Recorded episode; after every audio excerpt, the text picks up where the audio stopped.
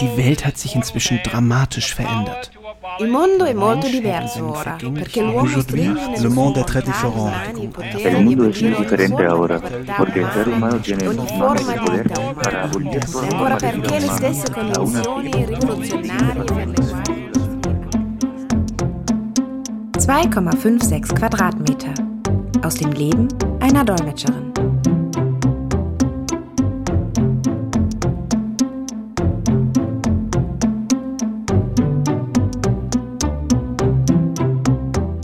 Jetzt bleibt die Frage, wie lerne ich jetzt dieses berühmte Netzwerk äh, kennen? Wie lerne ich die Kolleginnen kennen, die Kollegen, die mir dann äh, bei meinem Start Die die. Selbstständigkeit, ich wollte es jetzt nicht ganz so, ganz so deutlich formulieren, aber du hast recht, von denen ich die Aufträge bekomme, seien wir doch mal äh, ehrlich.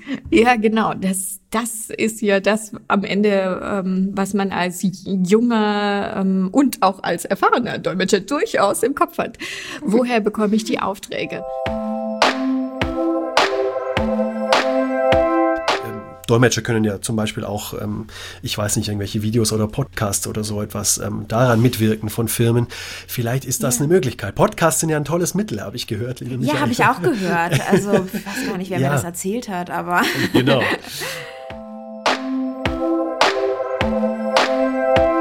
also wie viele Liegestützen äh, muss ich machen, um meine Konstitution nachzuweisen? Solche Dinge wie Konstitution, also der hat uns keine Liegestütze machen lassen. Ähm, ich vermute mal, dass er sich dann seine Dolmetscher anguckt und ich glaube, wer in unserem Beruf unterwegs ist, der ist viel zu viel in Hektik, um irgendwie äh, unfit zu werden. Der permanente Dauerlauf durch irgendwelche Bahnhofshallen in der Hauptsaison, der hält einen natürlich Auf hohen fit. Schuhen auch gerne Auf hohen mal. Schuhen, immer.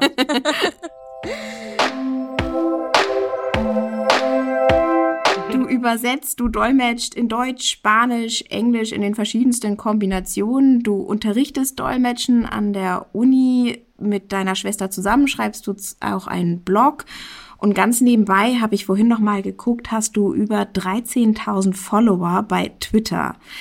Mit anderen Worten, du bist eine echte Branchenberühmtheit. Ähm, Meinst du, taugt das als Elevator Pitch, dass ich, was ich jetzt gerade, wie ich dich jetzt gerade vorgestellt habe?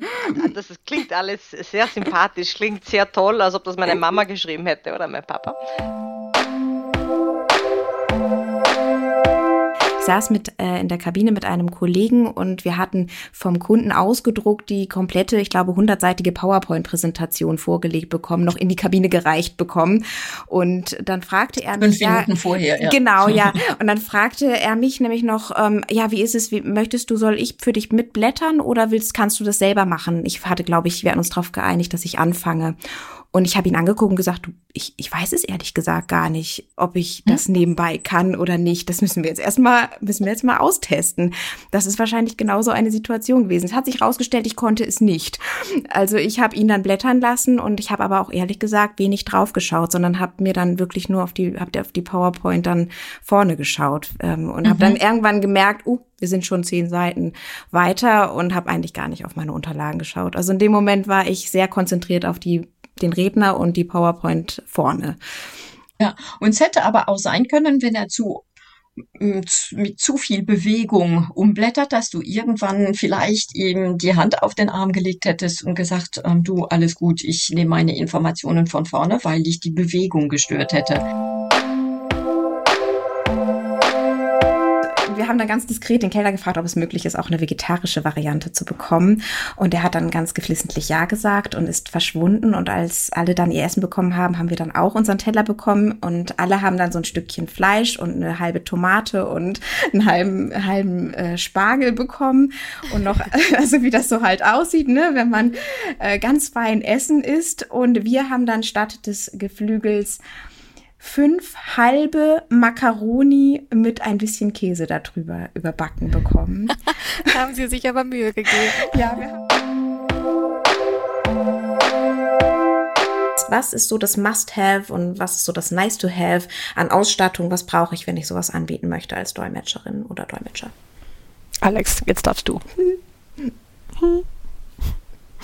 Alex? Ist er noch da? Ich weiß nicht. Oh, Entschuldigung, ich war auf stumm geschaltet. Das war jetzt so ein schöner. Ach, das war doch jetzt schön. Klassiker. Also man muss darauf achten, dass man seine Stummschaltung im Griff Richtig, hat. also man muss darauf achten, dass man die Plattform gut kennt und die Stimme. Nein, ich wollte jetzt eigentlich erstmal sagen, ja, wir haben immer diese schönen Bildchen gepostet mit den Tipps äh, für Dolmetscher. Wir haben aber auch noch welche in petto für TeilnehmerInnen, also für die KundInnen, die dann eben in so einer Sitzung sitzen. So eine Art Schlauch und ein bisschen Wasser und der Schlauch guckt so ein bisschen ins Wasser rein und dann, ähm, ich will nicht sagen pustet, also nicht mit Kraft, aber dann spricht man ein U in diesen Schlauch rein und bringt das Wasser zum Blubbern. Ich mache das mal eben.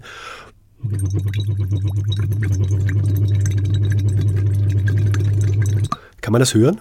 Super klar, deutlich, Super. fantastisch. Hörgerät ist jetzt nicht unbedingt attraktiv. Naja, die Brille wir haben wir so. uns irgendwie gewöhnt, ne? Das ist ein Ähm. modisches Accessoire, aber so ein Hörgerät, ja, das ist dann oft nur noch so ein kleiner Mini-Draht, der da vielleicht irgendwie aus dem Ohr schaut, kaum noch sichtbar. Genau, im Prinzip müsste die Hörgeräteindustrie dahin gehen, dass auch Hörgeräte modische Accessoires werden. Ja. Und es gibt Fachliteratur, die uns sagt, dieser Frequenzbereich ist extrem wichtig für Leute, die schwierige Höraufgaben zu leisten haben. Also wieder Cocktail Party äh, Problem. Und Dolmetscher, wir haben ja, also ich kann mir kaum jemanden vorstellen, der eine schwierigere Höraufgabe zu leisten Genau. hat als Dolmetscher. Dolmetscher sind Cocktail Party People.